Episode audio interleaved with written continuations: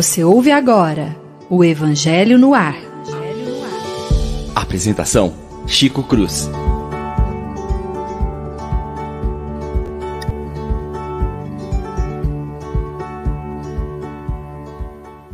Muito bom dia aos nossos rádio ouvintes da Rádio Defran do programa Evangelho no Ar.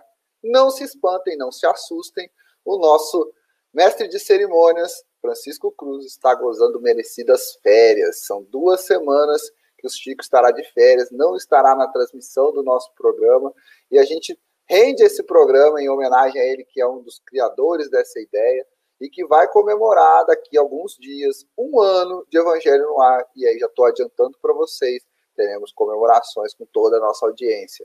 Agradecer a vocês da nossa audiência pelo carinho imenso de estar aqui conosco. Nós vamos ficar muito atentos aos comentários de vocês. Esperamos que todos entrem conosco. A Irene já está, a Aline já chegou, a Dona Rosário. Fiquem à vontade, o espaço é de vocês. Nós contamos muito com a participação de vocês num programa especialíssimo e dedicado para alguém muito especial que veio para o planeta Terra nessa semana. Reencarnou e está começando aí a sua jornada na Terra. Esse programa é um programa especial dedicado ao Augusto. Quem é o Augusto? Não é o meu pai dessa vez. É o filho do William. Quem é o William? Também não é o meu irmão dessa vez. Esse é o Augusto. Este é o William. William Dias, nosso companheiro de programa, trouxe junto com a Milena para a Terra essa alma lindíssima, abençoada, o pequeno Augusto. Contamos com os comentários de vocês todos aqui. Olha o Augusto aí na tela. Acabou de chegar ontem, sexta-feira, dia 19, Milene e William tiveram a graça de trazer esse lindo bebê para a Terra, esse bebê que vai começar uma encarnação numa família maravilhosa. Contamos todos vocês aí na vibração. O Will hoje ainda está, nosso amigo Will ainda está hoje hospitalizado, acompanhando a Milena. Em breve estarão em casa. Então esse programa é totalmente dedicado aos nossos amigos, à família do William, da Milena. E agradecemos todos vocês da audiência que estão conosco aqui, acompanhando o Evangelho no Ar, seu programa de número 49 um programa que vai completar um ano com muita alegria. E claro, eu não vou fazer esse programa sozinho. Claro que nós vamos dedicar esse programa e não estaremos sozinhos. Vou dedicar esse programa com muito carinho, junto das minhas amigas Lívia, que vai ser colocada junto conosco agora nesse momento, para comentar com vocês, para trazer o bom dia dela e o bom dia especial para o Augusto, Willi e família. Bom dia, Leon. Uma alegria estar aqui hoje. Não temos o Chico nem o William, mas as nossas vibrações e o nosso carinho vão chegar aos dois aos nossos ouvintes, que possam ter uma manhã muito feliz e que o Augusto já é bem-vindo, continue sendo bem-vindo, acolhido com amor, porque a chegada dele é uma alegria para o William e para a Milena e também para nós. Foi uma riqueza, um presente que todos nós recebemos. Uma excelente manhã para todos. Obrigado, Lívia. Com certeza, uma alegria muito grande a gente estar recebendo o Augusto aqui nesse momento no nosso planeta Terra, com essa encarnação que será muito abençoada dessa família linda se formou. E, fazendo parte do nosso Evangelho no Ar de hoje, também a Paula, Paula Prado conosco. Oi, Paula, bom dia. Bom dia, amigos. Uma alegria estar aqui mais uma vez com vocês. É, as minhas melhores vibrações aqui para todos que estão assistindo, para os meus colegas Lívia e Leon, e também para o William, né? Para o bebezinho fofo que chegou, e também para o Chico, que está lá nas suas férias. Que Jesus ilumine aí as nossas mentes e os nossos corações para o estudo desta manhã. Com certeza. Merecidíssimas férias do Chico, que fique claro, a gente tem muito, uma alegria muito grande do Chico estar descansando de férias, repousando por um ciclo novo que você começa na volta das férias. Quero agradecer muito a nossa audiência, nós estamos de olho aqui na nossa audiência hoje. O, o Augusto, esse sim, o Augusto pai, o meu pai, mandando um abraço para o xará dele, o William, olha lá, Augusto, muita paz. A Rosário mandando também o amo os bebês, o lindo bebê abençoando o nosso bebê, certo? Bebê da família Evangelho no ar, né? Porque a gestação foi durante o programa, todo esse processo a gente acompanhou desde o comecinho, desde a notícia que o William deu aqui no programa, no comecinho lá, ele, olha, você pai, a gente acompanhou junto.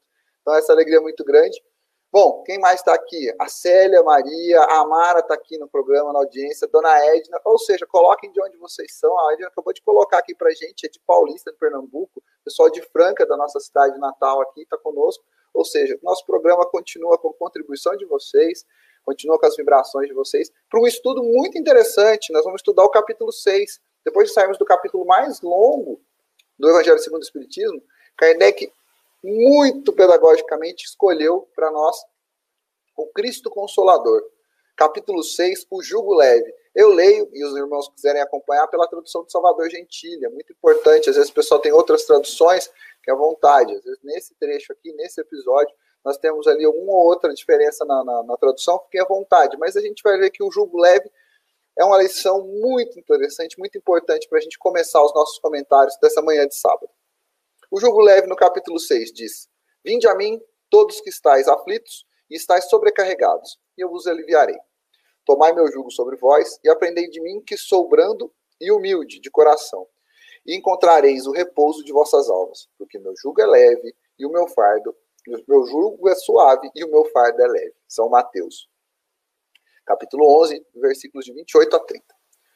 Todos os sofrimentos, misérias, decepções, dores físicas, perda de entes queridos, encontram sua consolação na fé do futuro, na confiança, na justiça de Deus, que o Cristo veio ensinar aos homens. Sobre aquele, ao contrário, que não espera nada depois da vida, ou que simplesmente duvida, as aflições se abatem com todo o seu peso, e nenhuma esperança vem suavizar essa amargura. Eis o que vos levou a dizer: Vinde a mim, todos que estáis fatigados, e eu vos aliviarei. Entretanto, Jesus coloca uma condição à sua assistência e à felicidade que promete aos aflitos. Essa condição está na lei que ele ensina. O seu jugo é a observação dessa lei. Mas esse jugo é leve, essa lei é suave, uma vez que se impõe por dever o amor e a caridade. Meus queridos amigos da Rádio Defran, nossos queridos ouvintes, o jugo, essa ferramenta que está colocada aqui, que é uma ferramenta material, a gente sabe, ela está num sentido figurado aqui. O jugo é uma ferramenta que a gente pode ter visto, eu fui, a gente vai procurar o sinônimo, a imagem dela na internet, é aquela ferramenta que está conduzindo a, os bois. Quem já deve ter visto, eu devia ter plantado até para o João da técnica. O João, que é muito bom na técnica, mas que ele vai achar uma imagem, depois ele coloca para a gente ali do jugo.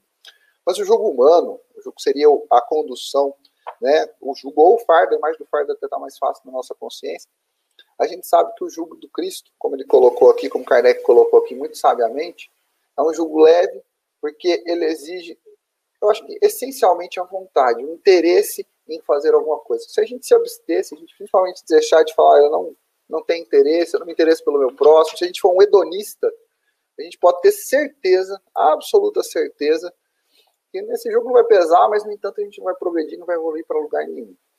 A grande, o grande convite dessa leitura é que a gente possa, de alguma forma, que nós possamos cotidianamente começar as nossas tarefas, que a gente possa sentir que os fardos são pesados para todos. Tem uma frase que está no livro Testemunho. Aê, João, isso é um jugo.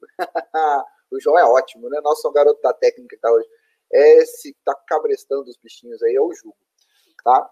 É, obrigado, João. O João hoje está dando um show na técnica, pior que eu nem falei ele para chamar ele para dar um bom dia, mas no final ele vai estar tá conosco aqui, porque ele sempre faz um show conosco.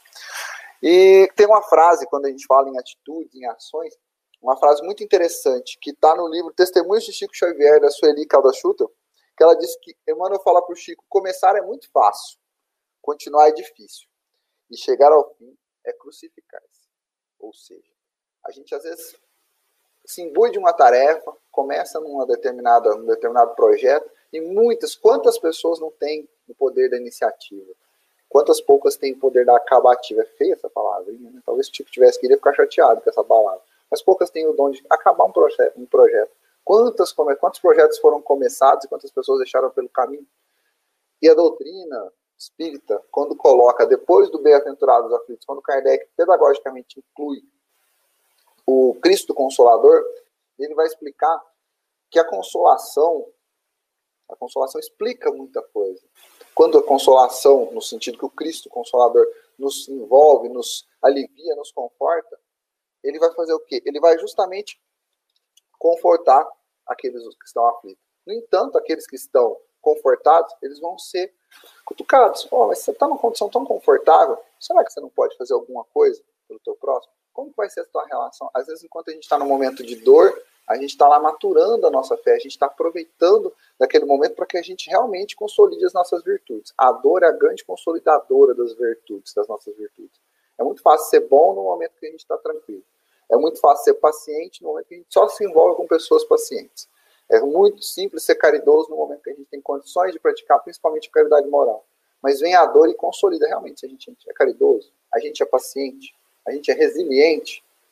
E aí, quando a gente fala do jugo leve, é só a gente colocar o amor, a caridade, a aplicação dessas, dessa, dessa mensagem tão forte que Kardec trouxe aqui depois do Bem-aventurado dos Aflitos para dizer: eu estou realmente ressignificando a dor na minha vida. Para falar desse assunto tão importante, desse assunto que nós estamos trazendo na manhã de hoje, vou pedir para a Lívia fazer os comentários e a gente segue o nosso programa e fazer o, o pedido para vocês. Coloquem nos comentários as dúvidas, os comentários de você, vai ser uma alegria a gente poder comentar com vocês. Lívia, a palavra é sua. Leon, sempre me impressiona esse cuidado de educador que Jesus tinha, né, de utilizar figuras que eram no cotidiano, eram próximas de assimilação para que as pessoas pudessem entender.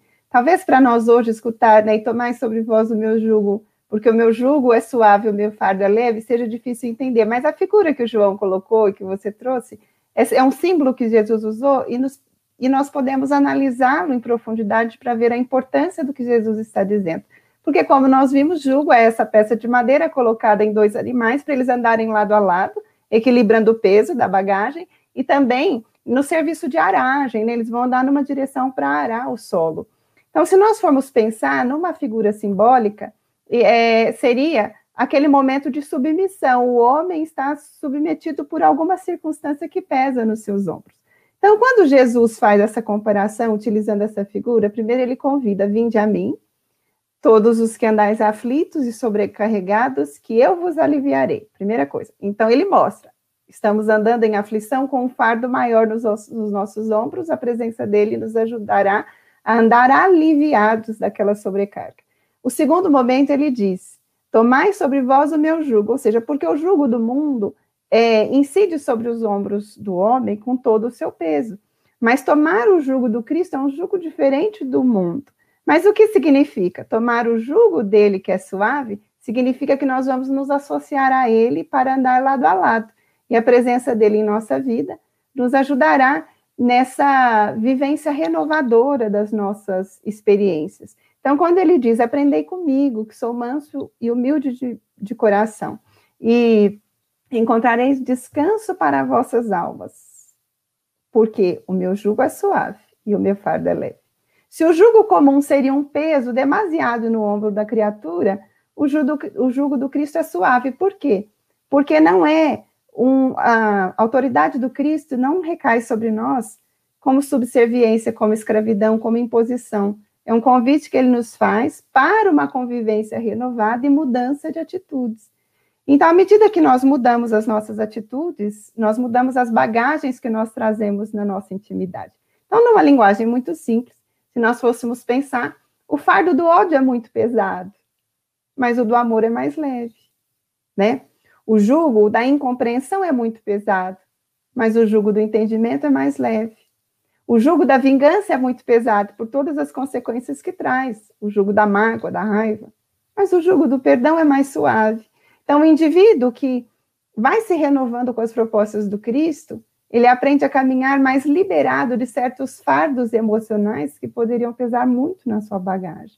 Então, essa é uma mensagem que poderia ser apreciada de diversas maneiras, mas me chama a atenção pensar como Jesus utiliza símbolos do cotidiano daqueles dias para as pessoas entenderem: olha, seguir com Jesus não é estar submisso a Ele por imposição e por constrangimento, é estar conscientemente associado a Ele para que, junto com Ele, nós aprendamos a administrar a nossa vida, as lutas da nossa vida e a dividir os fardos do caminho para que a caminhada seja mais suave e mais leve. Paula. É, como a Lívia falou, tantas formas que a gente pode interpretar, porque Jesus nos traz uma lição tão, tão amorosa, né? Gente, que coisa maravilhosa ele falar: é, chega aqui do meu coração, que no meu coração vocês vão ficar melhor. Vem ficar perto de mim, porque perto de mim é, as coisas vão ser diferentes. Né? É um assim. É, é, é tão reconfortador mesmo a gente poder pensar que ele é esse irmão, é esse exemplo, é, essa esperança na nossa vida que é muito triste quando eu penso nas pessoas que não acreditam em Deus, que não acreditam ou em Jesus ou em qualquer outra forma de divindade.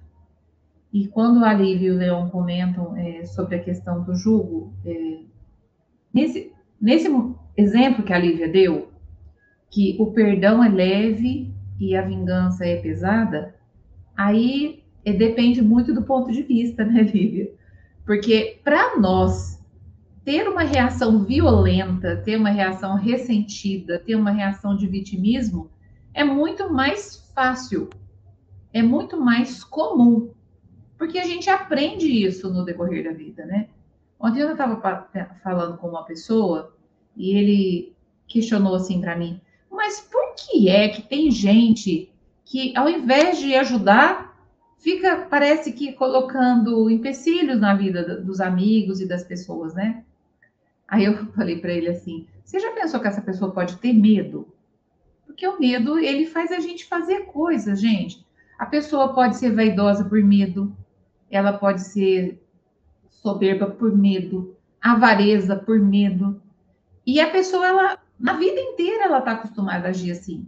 Então, fazer, quando ela vai num atendimento fraterno, quando a gente começa a trabalhar a raiva na psicoterapia, ou em qualquer religião, você começa a trabalhar o perdão, a pessoa não quer perdoar. Ela não quer se reconciliar. Ela não quer aceitar o passado que foi triste, que foi doloroso, que foi traumático. Ela quer se vingar, ela quer ter raiva, ela quer falar que a vida foi injusta com ela. Porque para ela aquilo é mais fácil, aquele fardo para ela é muito mais fácil de ser carregado com raiva. Mas a Lívia usou uma expressão interessante. Ela não compreende tudo o que acontece, tudo que advém daquela raiva e daquele ódio. Então, por isso que Jesus fala, gente, o meu fardo é leve, entende. Entende que o perdão faz a vida brilhar mais.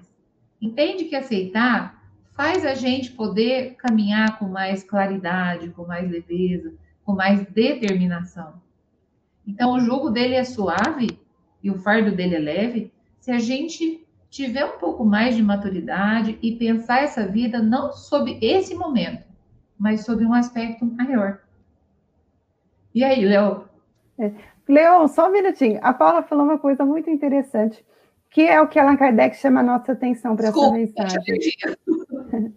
É, que Jesus, Allan Kardec nos chama atenção para esse ponto. O olhar do Cristo não era só do imediato, era sempre de longo prazo, porque é o olhar que presume, que compreende a existência do ser, o ser que vive no agora vai viver depois e viveu um antes. Então, nós estamos mais condicionados a certas atitudes de longo prazo que foram alimentadas na nossa história espiritual e que nem sempre fizeram de nós pessoas felizes. Então, o convite do Cristo é um convite que não é feito para ser vivido num piscar de olhos ou num estalar de dedos, é um convite que vai se renovando a cada dia para renovar o nosso modo de pensar, de sentir e de agir. Então, esse ponto que a Paula colocou é muito interessante. Nós entendemos a fala do Cristo quando entendemos que ele não olhava só o imediato, ele entendia a profundidade da vida e essa vida que tem outros desdobramentos. E, e a fala dele vai ganhando grandeza no nosso olhar à medida que nós com, com, começamos a entender dessa maneira. Leon. Deixa eu falar uma coisinha antes, Leon. Vocês estão em casa, nossa, meninas. Nós olha, estamos em casa. Veio, veio aqui para mim uma frase que é muito conhecida, que é a vingança é um prato que serve frio. Porque a pessoa, ela fica alimentando que ela vai descontar, que ela vai devolver aquilo, ela fica achando que aquilo está alimentando a vida dela.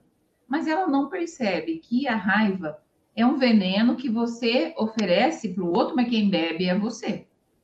E, e o que, que a gente, então, constata na nossa realidade de atendimento fraterno e de clínica? A pessoa fala, eu esperei tanto. Não vamos pensar numa vingança, não. Vamos pensar, por exemplo, uma pessoa que separou e o parceiro ou a parceira é, refez a vida com outra pessoa. A pessoa fica naquela mágoa. Como que ela arrumou outra pessoa e eu estou sozinha? E ela fica alimentando aquilo e é uma coisa que acontece muito. E quando a pessoa separa, o outro pega e fala: Nossa, era tudo que eu queria, que, que saber que a culpa não era minha. E assim, nessa linha de que a vingança é um prato que serve frio, espera que vai acontecer. Quando acontece aquilo que a pessoa tanto quis, vem um vazio, gente. Que a pessoa ela consegue o fruto da raiva, o fruto do ódio dela, mas ela olha e fala: o que que eu fiz por mim? O que que eu conquistei de amor, de amizade, de saúde, enquanto eu estava nesse processo, que não é um processo de amor, de perdão, de aceitação, de resiliência. De repente a pessoa é incrível como a, as pessoas elas podem ter consciência passado muito tempo, passado muito tempo de perdas, de oportunidades, de refazer a nossa vida hoje, tudo que foi difícil ontem. Então eu lembrei dessa frase aqui por conta do vazio, da alegria que é você conseguiu que você lutou enquanto você estava tomando conta da vida da outra pessoa. E quando você consegue, você percebe o vazio que foi não ter cuidado do seu valor espiritual, do teu valor maior. É que as pessoas procuram um tipo de leveza, Paula, e eu acho interessante que a gente vai juntar com a, com a nossa mensagem. As pessoas procuram um tipo de leveza imediatista. Eu junto com a fala da Lívia. As pessoas acham que de um dia para o outro eu posso pegar o fardo e dispor desse meu fardo então a vida está leve. Isso a gente foi, já foi comentado muito aqui no Evangelho no Ar, que muitas pessoas quando procuram um atendimento fraterno ou psicoterapêutico, as pessoas querem se livrar do problema e não resolvê-lo, que é simplesmente que não existisse e não entende o propósito disso. Baseado no propósito, o Kardec é um pedagogo fantástico quando ele responde, quando ele faz o comentário na sequência do Jugo Leve, ele diz que quem não acredita numa vida futura, quem não tem ideia de um propósito futuro, não entende o tempo de Deus, não entende como as coisas funcionam. Tem uma frase, e aí já que estamos nas frases, você falou da vingança, eu lembrei de uma frase, de uma frase do cancioneiro popular, música pop, do Renato Russo, inclusive, ele diz que disciplina é liberdade tão difícil a gente conseguir explicar isso para o jovem, que disciplina é liberdade. Fala, não, é não, eu quero ser livre. Como é que eu vou ser livre se eu tenho horário para trabalhar, horário para comer, se eu tenho... E é justamente o contrário, né? A gente conseguir ressignificar isso. Você é livre quando você sabe exatamente onde você vai estar na segunda-feira, na terça-feira, os compromissos ou os compromissos, o que você se alimenta, a disciplina, seja para se alimentar, para se vestir, para se cuidar, é libertadora é libertador. Não, justamente o contrário. Eu quero ser livre porque eu não preciso ter compromisso com o horário. Não, peraí. Disciplina é liberdade e é muito na linha do que a gente fala. É leveza. A gente é leve quando a gente sabe o caminho que a gente está procurando para seguir. Né? Nesse aspecto, Kardec faz a amarração perfeita. Como é que o jogo pode ser leve se eu tenho. Nós estamos falando condições aqui. Como é que o jogo pode ser leve se eu tenho um familiar complicado, um, um marido difícil, um filho doente? o jogo é leve como que a gente vai fazer essa compreensão? E aí é onde a doutrina espírita faz a amarração, acho que da forma mais perfeita. Não dá para acreditar num julgo leve se a gente imaginar numa vida só. Não dá para acreditar num julgo leve se a gente acreditar num, num, em penas futuras, em penas eternas. Como é que eu vou acreditar num julgo leve se o pai ou o avô, pensa naquele familiar que se amou de paixão, mas que vivia num outro período da história, num momento mais difícil. Você tem ali um familiar, um avô seu que morava numa roça e o cara invadiu a fazenda dele, ele, teve, ele matou ou morrer para sobreviver. Meu avô foi um assassino. E agora? Eu tomava meu avô. Ele era uma pessoa muito doce, muito boa para mim, mas eu não vou encontrar com ele, porque afinal de contas, se ele for um assassino, ele tem a pena dele, eu não vou encontrar nunca mais com ele. Que fardo que eu vou carregar, que ele foi importante na minha vida, e agora eu não posso encontrar novamente com ele. Por isso que a doutrina espírita, ela explica consolando e ela consola explicando. É, é, é espetacular nesse sentido. Quem usa esse argumento é o Arthur Valadares. Oi? O Emmanuel tem uma frase que ele diz: o consolador é o consolador porque nos consola de fato, mas sobretudo porque nos transforma e orienta. Então não há consolo maior do que a orientação e a transformação. O que decorre disso, de fato, faz de nós pessoas renovadas. Então não é só porque ele nos seca as nossas lágrimas, mas ele nos orienta, nos ensina a viver e a enfrentar bem os desafios. Exatamente. Gente, para a gente seguir na nossa leitura, o nosso propósito hoje é entrar no item 3, que é o Consolador Prometido, item 3 e 4. A gente vai seguir o nosso programa, mas eu não posso seguir o programa, eu vou estar sendo injusto se eu não prestigiar a nossa audiência. Primeiro que o chefe está ouvindo. Francisco Cruz, lá no Recife, nas suas férias, tirou um minutinho das férias, provavelmente na beira da praia, olhando para o mar, com um coco na mão, está falando aqui, mandando um abraço para todos nós aqui. Ele e a Marina, né? Os dois estão conosco na audiência. Então, estamos seguindo o legado aqui, Chico. Tá? Pode ter certeza que nós estamos cuidar. A nossa alegria é saber que você está na audiência. Mas, além do Chico, que está conosco na audiência aqui, nós temos o Reinaldo em Sarandi, no Paraná, tá? mandando um bom dia para nós aqui. Alcione, minha querida irmã e amiga, mandando um abraço para Augusto e para a família. Tá? Com muito carinho. Já que eu falei do Alcione, vou falar da Michelle, que também é uma lutadora, uma guerreira na evangelização, lá no Padre Vitor, Michelle Massini, minha querida amiga. E Eda, mandando um abraço especial para o William, para o Augusto Família. Então, hoje não tem como fazer o programa e não citar o Augusto e o William o tempo todo. Né? A Salete, no Rio Grande do Sul, em Viamão, assistindo o nosso programa. Que alegria, muito bem-vinda, Salete, esteja conosco sempre. Tá? E a Dona Irene, acho que eu já comentei dela aqui, mas ela é frequente, sempre frequente conosco. É uma alegria que ela está mais uma vez conosco aqui no nosso programa. Certo?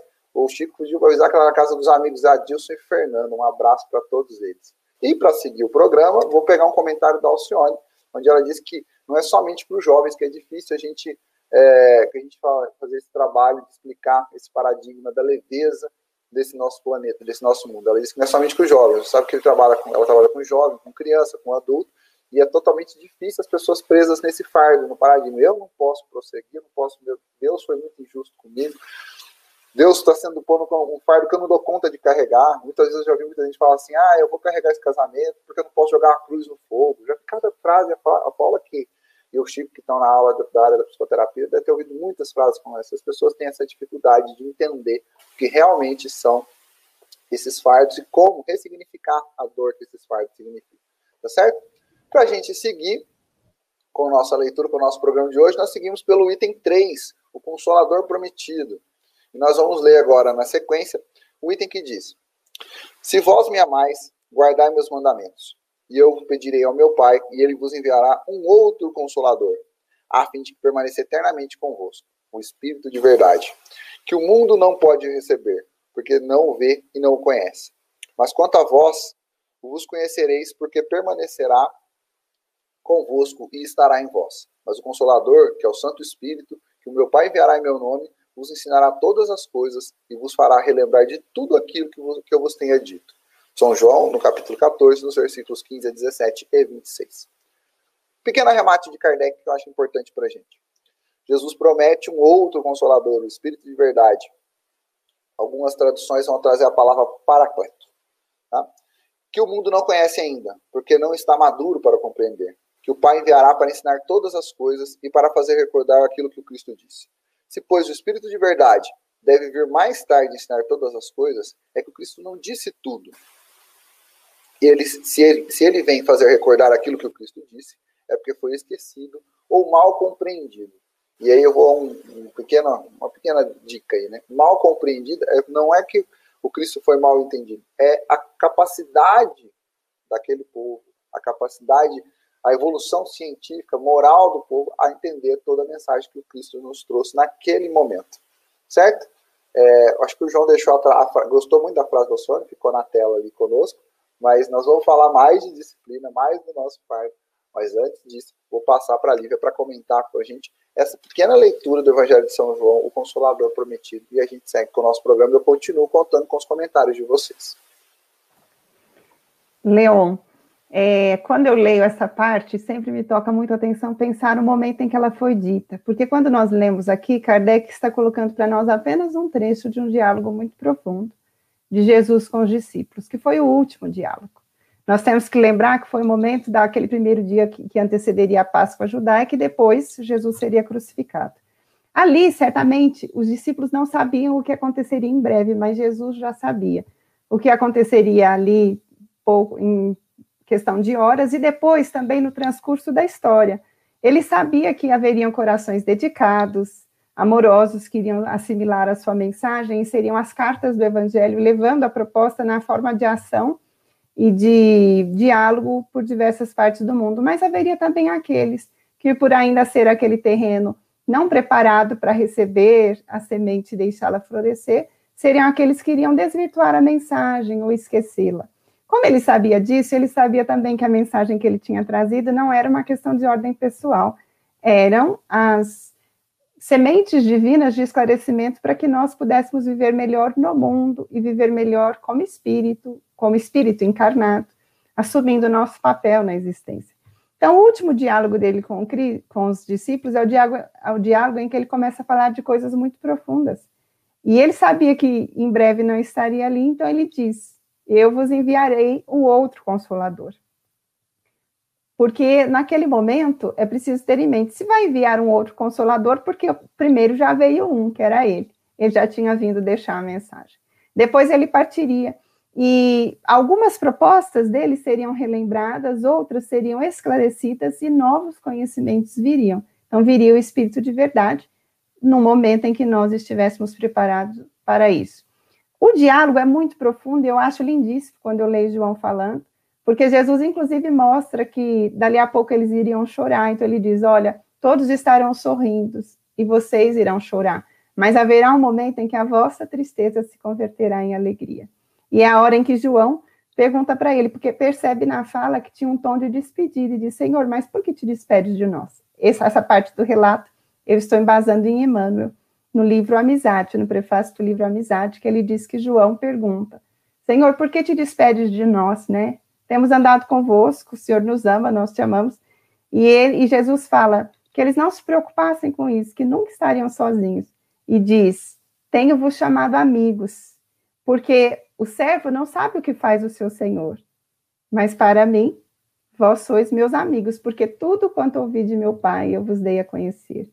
Então, o Consolador é essa proposta que vem nos renovar na maneira de pensar primeiro, porque nós só mudamos atitudes quando mudamos a forma de encarar as coisas, quando mudamos a forma de apreciar a vida, quando mudamos a forma de apreciar nós mesmos. Então, Jesus nos ajuda a fazer esse esforço de valorização da vida, de valorização de nós mesmos, de valorização do outro. E no que foi possível nos esclarecer naqueles dias, esclareceu, mas soube aguardar o tempo certo de a semente divina continuar chegando.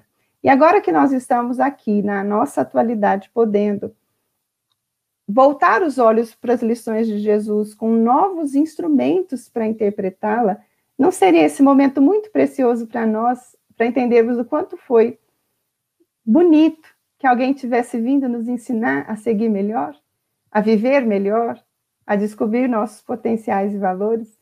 Então, Kardec nos ajuda a entender isso, o Consolador vem abrir um novo momento na nossa existência como humanidade, quando chegou o Espiritismo, mas na nossa existência como indivíduo, quando novas luzes chegam para o nosso entendimento, nós começamos a viver diferente.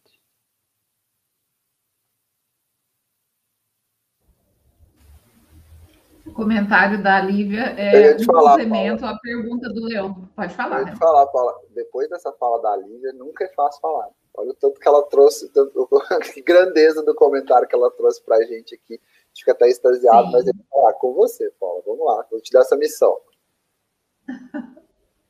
Eu estava aqui pensando, quando você terminou a sua fala, Leão, você fez uma pergunta assim: às vezes vocês escutam nos consultórios, como é que eu vou aguentar? será que eu vou aguentar? Né? A pessoa se questiona, né? Eu estou muito aflito e nada, as minhas preces estão sem respostas. Mas quando a gente é, vai descobrindo o nosso potencial, que é o que a Lívia falou, uma nova perspectiva sobre a vida, a gente também vai se descobrindo.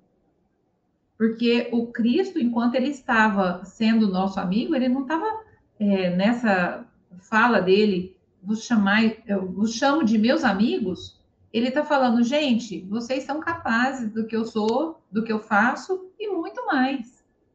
Então, Jesus ele tinha esse olhar para a nossa força e para o nosso potencial que nós não ficamos aprisionados no fracasso, no passado, achando que, é, nossa, como que eu posso estar tá enfrentando isso? sendo que eu não tive aquilo, que eu não tive aquilo outro, o sofrimento é tal, sem ser capaz de olhar quais são as possibilidades que Deus está nos dando hoje. Quais são os apoios que eu tenho hoje? De que maneira eu posso me reequilibrar? Como que eu já venci aquilo uma outra vez? Então, assim, é, ter Jesus ao nosso lado, é, eu fico assim admirada de ver como que algumas pessoas, quando estão doentes, ou quando alguém muito querido, alguém muito amado adoece, as pessoas se revoltam. Nossa, mas Deus não existe, porque se Deus existisse, isso não estaria acontecendo. Eu falo, gente, mas a prova, ela já é desafiadora. Sem Deus, a gente não é nada. Quando a pessoa se distancia de Deus, então ela realmente ela fala: esse jugo está pesado demais, porque ela está carregando aquilo sozinha. Muitas vezes ela não compartilha, muitas vezes a pessoa se isola. E aí, gente, dentro do isolamento, dentro da descrença, a pessoa não suporta o julgo. E muitas vezes ela entra, a gente está no setembro amarelo, que é o mês de prevenção ao suicídio, ela não encontra esse consolo em lugar nenhum, em nenhum coração, em nenhuma prece.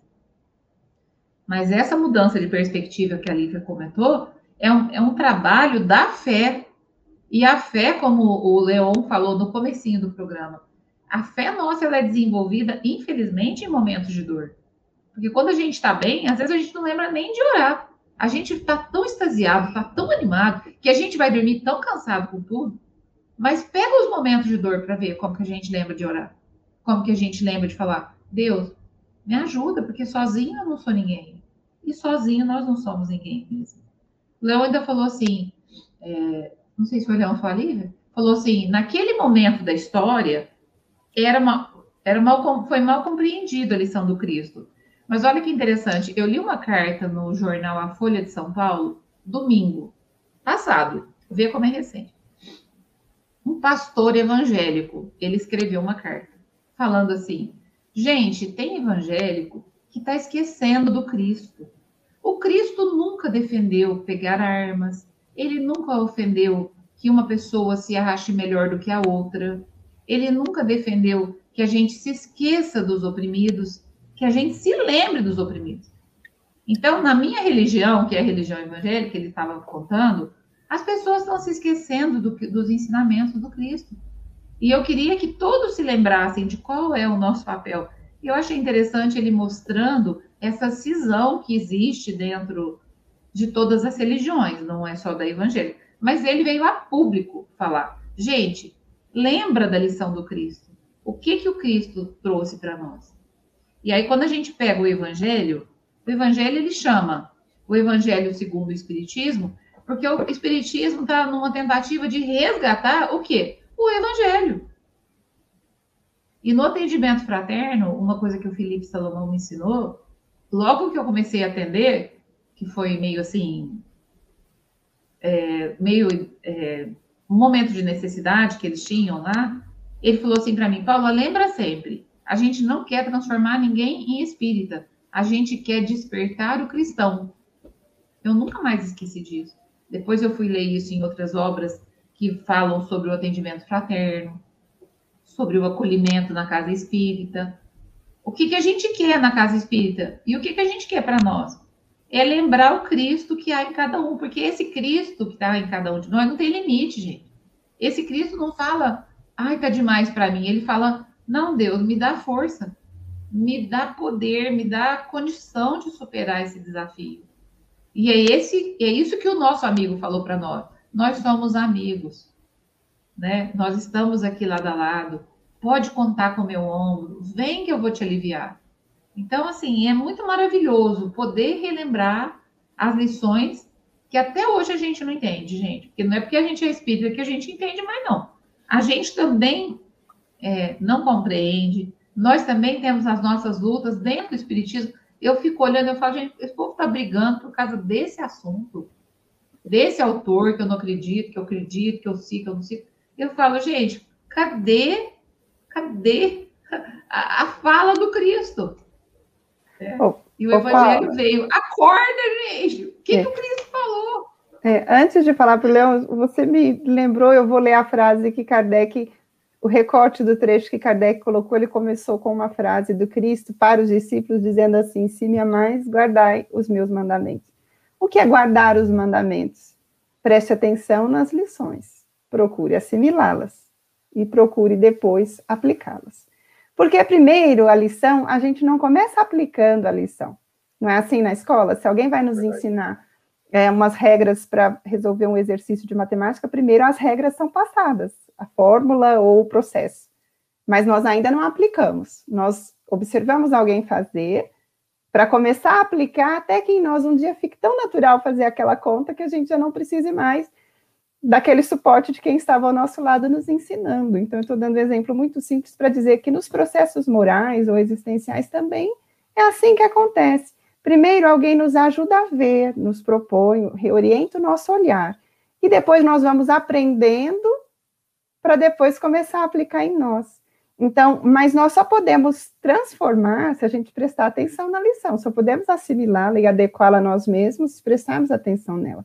E você disse uma coisa importantíssima, por isso que eu me lembrei dessa fala aqui de Jesus que Kardec colocou, que Jesus, ele ainda parece distante de nós porque a gente precisa criar intimidade com ele, criar intimidade precisa olhar para ele.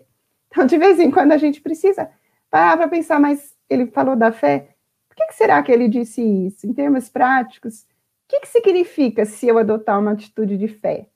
Em termos concretos, o que, que significa eu me tornar mais amorosa, eu me tornar mais participativa, eu me tornar mais gentil, eu me tornar mais caridosa? A vida ganha mais qualidade. Então, é, nós vamos criando familiaridade com Cristo. Primeiro a gente escuta alguém falar dele.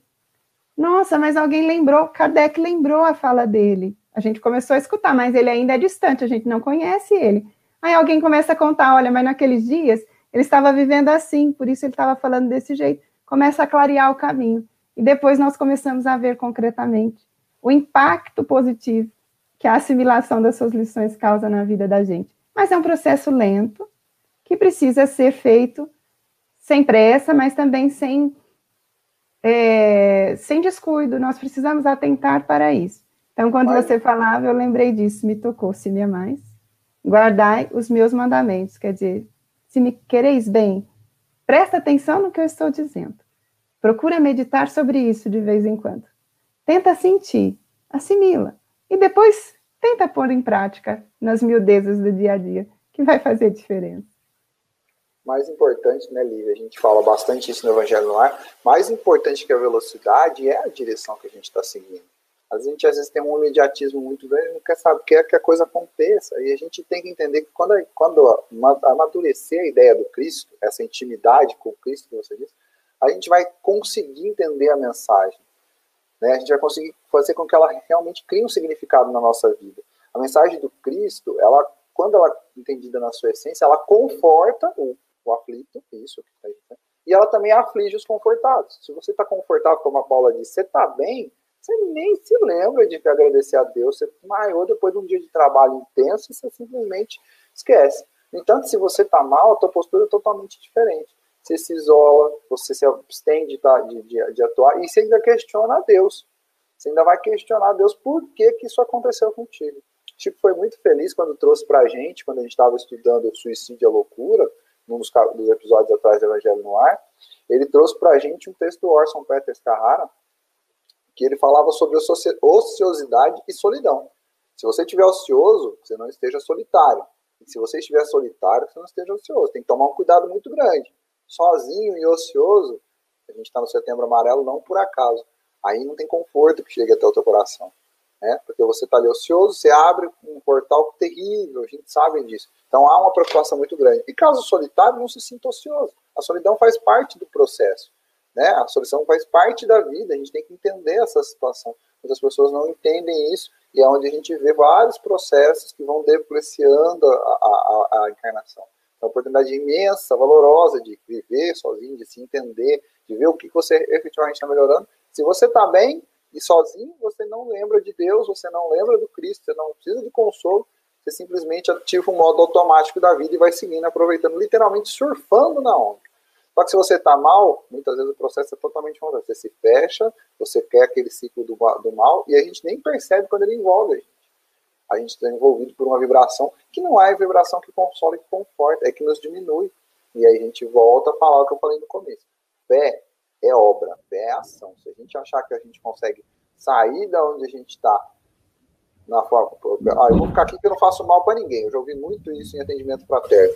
Ah, lá dentro da minha casa, eu não brigo. Aí tem um dos meninos. Ah, o fulano não faz mal para ninguém. Ele fica quietinho no canto dele. Peraí, não faz mal para ninguém. Não pode fazer nada pelo próximo. Ele não pode fazer pelo irmão, ele não pode cuidar do irmão mais novo. É muito comum a gente. Não, a fé é é trabalho. Paula, quer falar? Quero. Eu estava vendo aqui no finalzinho já do capítulo, ele está falando aqui ó, que o Cristo veio trazer o Consolador, que é o Espiritismo, e o Espiritismo veio trazer para nós uma fé inabalável no futuro, né?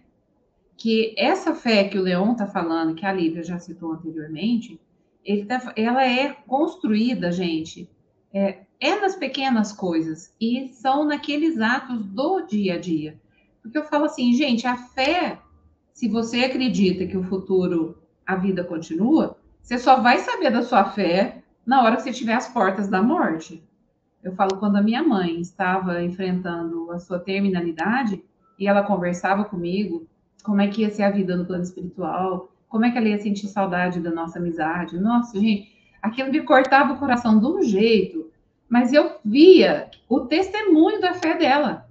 Ela já pensava no plano dela para quando ela mudasse de lugar. Ela falava, Paula, mas eu vou chegar lá, não vou conhecer ninguém. Eu estou acostumada com a minha casa. Nas últimas semanas dela, eu levava o Fagner para ela ouvir. É um cantor que ela amava. E ela falava assim: será que no plano espiritual tem alguém que canta tão lindo igual ele? Era muito difícil para mim. Né? Eu, hoje eu sinto que eu estou muito mais preparada para lidar com as questões da morte, até me especializei nisso mesmo, porque ela tinha uma fé no futuro, gente. Ela tinha, ela foi construindo e consolidando a sua fé no futuro através da doença dela. E como que é a nossa construção da fé no futuro diante dos problemas que nós temos no dia a dia? Porque o, muitas vezes o suicida, embora 96% ele tenha uma doença mental agregada, que seria uma depressão, uma ansiedade, uma bipolaridade, alguma coisa que é, é, que facilita ele esse caminho.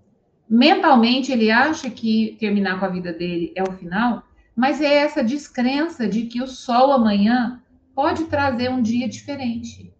É essa desesperança, é essa coisa que não foi construída nos pequenos problemas.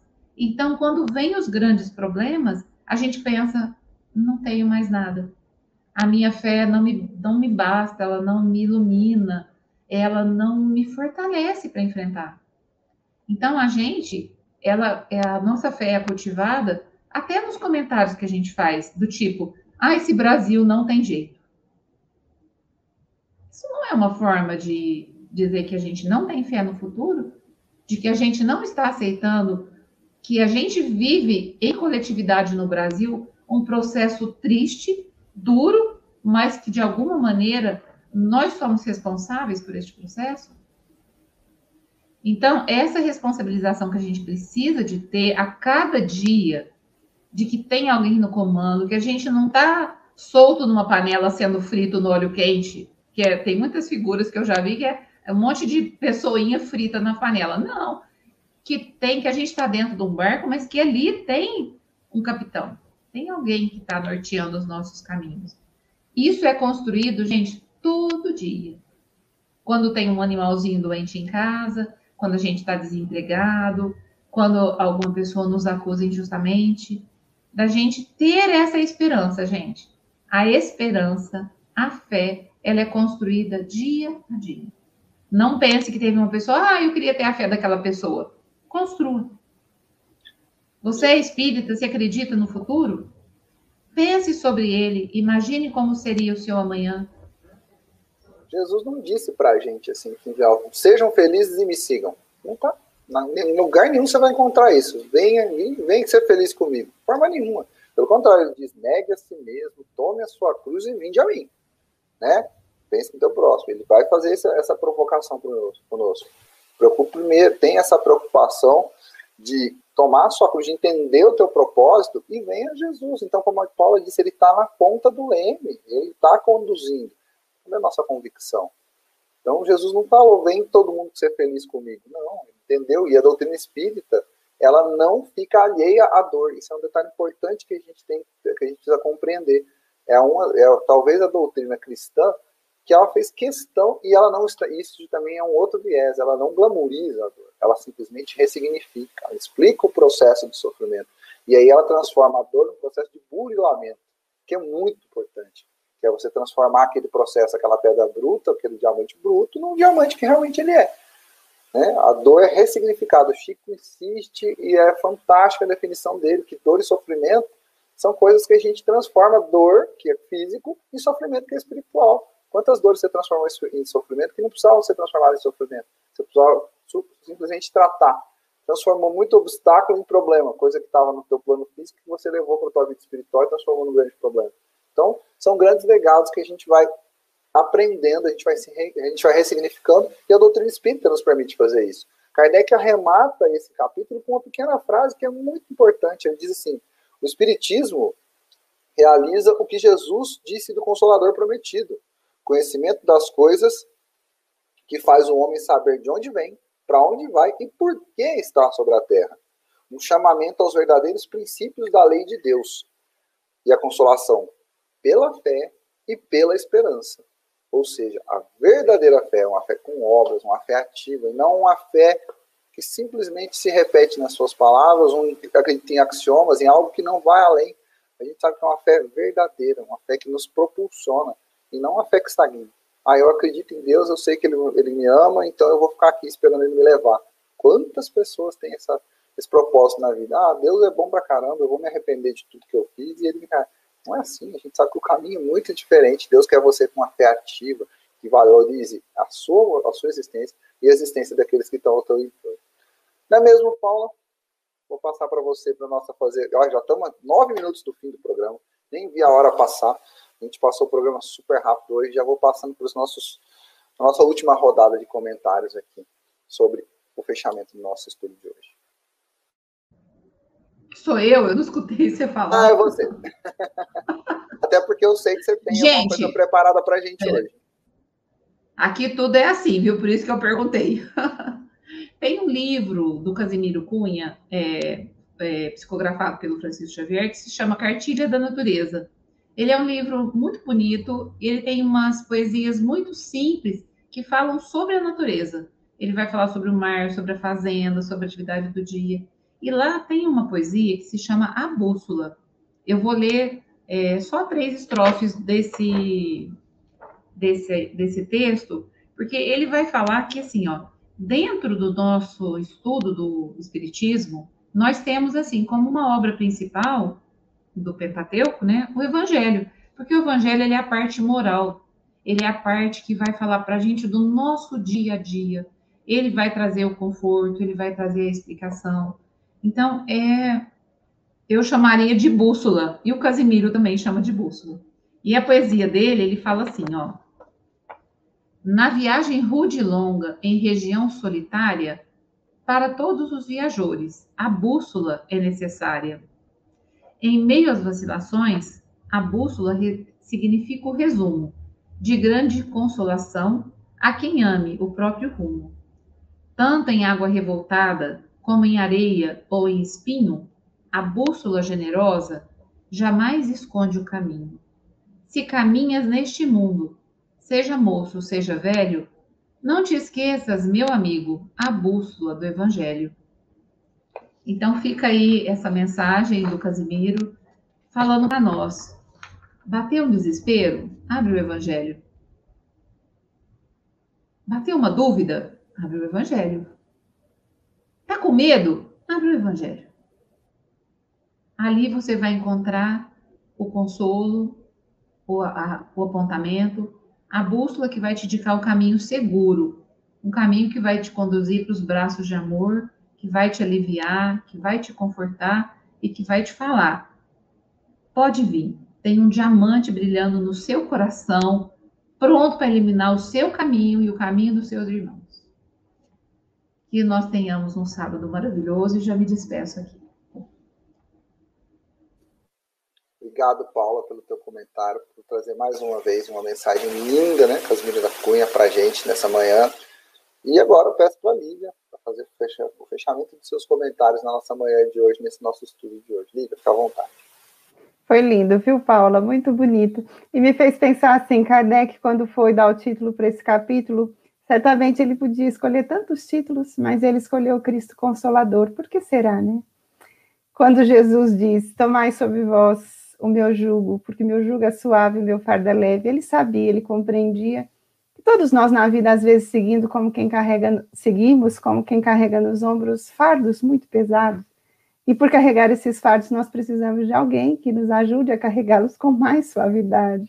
Então, lembremos que a figura do jugo pressupõe dois animais atados por um instrumento, dividindo o peso da bagagem. uma figura simbólica mais profunda. Dividindo o peso da nossa bagagem com Jesus significa que nós teremos melhores condições de chegar em segurança aos melhores objetivos. Então, se os fardos estiverem pesados, nós não podemos abandoná-los em qualquer ângulo do caminho, mas podemos dividi-los com aquelas mãos que poderão nos ajudar a levá-lo adiante e viver de forma mais suave. Então, associemos-nos a Jesus, que sempre nos aliviará das dificuldades da nossa vida. Então, excelente sábado e uma excelente semana para todos. E muito obrigado a todos que nos ouviram, que estiveram conosco durante todo o programa.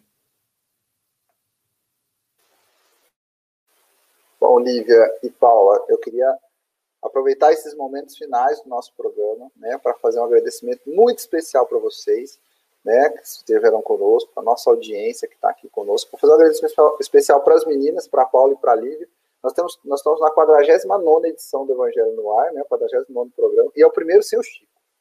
Né? Então, aquela ansiedade deve estar transparecendo para a nossa audiência. Eu espero que a gente tenha conseguido conduzir da melhor maneira possível. E eu fico muito feliz quando a gente lê alguns comentários, eu vou pedir aqui para o comentário da Salete Silva, ela colocou um comentário que me deixou muito emocionado. Essa live foi medicamentosa. Gratidão que todo que Deus os abençoe, chega a nos emocionar, porque a gente sabe que o processo, a gente muitas vezes procura, as pessoas muitas vezes procuram o IDEFRAN, os institutos espíritas, as casas espíritas, muitas vezes procurando a cura, o medicamento. E a gente sabe que o processo, a cura, ela vem de dentro.